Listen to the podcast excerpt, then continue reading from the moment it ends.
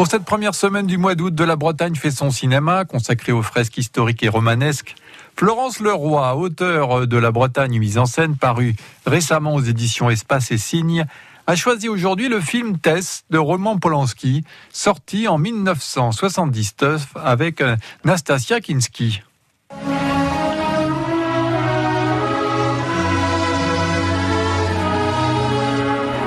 Moment du tournage. Il s'agit du film le plus cher jamais produit en France, euh, puisque son budget est de 11 millions de dollars, et que c'est un budget qui permet à Polanski d'étaler le tournage sur neuf mois au fil euh, de quatre saisons, sur 80 lieux de tournage, pour l'essentiel entre la Normandie et donc la Bretagne. Donc Tess, euh, c'est l'adaptation du roman de Thomas Hardy qui raconte le destin tragique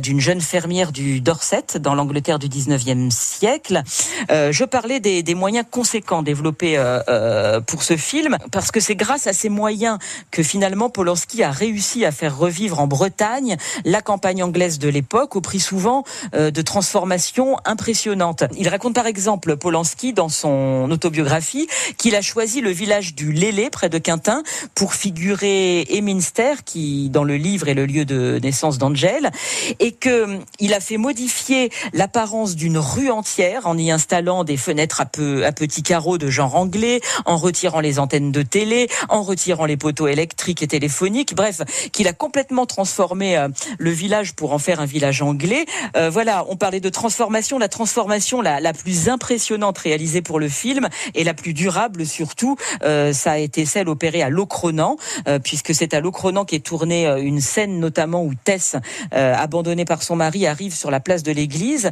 avec sa mère et ses frères et sœurs qui viennent d'être expulsés et, et d'être jeté à la, rue. Et pour transformer euh, Locronan en village anglais du 19e, eh bien Polanski a fait euh, euh, notamment recouvrir la place et les rues adjacentes de terre et de boue, et il a surtout obtenu l'autorisation euh, d'enterrer les fils électriques aux frais de la production du film, si bien que les, les, municipalités suivantes ont continué en fait à, à, à, entretenir leur le, le, village dans cette optique. C'est en grande partie grâce au tournage de Tess que, que d'autres films ont été tournés à Locronan, d'autres films qui avaient besoin comme ça de décors historiques préservés par exemple Chouan de Philippe de Broca ou Un long dimanche de fiançailles de Jean-Pierre Jeunet, euh, qui ont profité en fait de ce qu'avait instauré Roman Polanski à Locronan.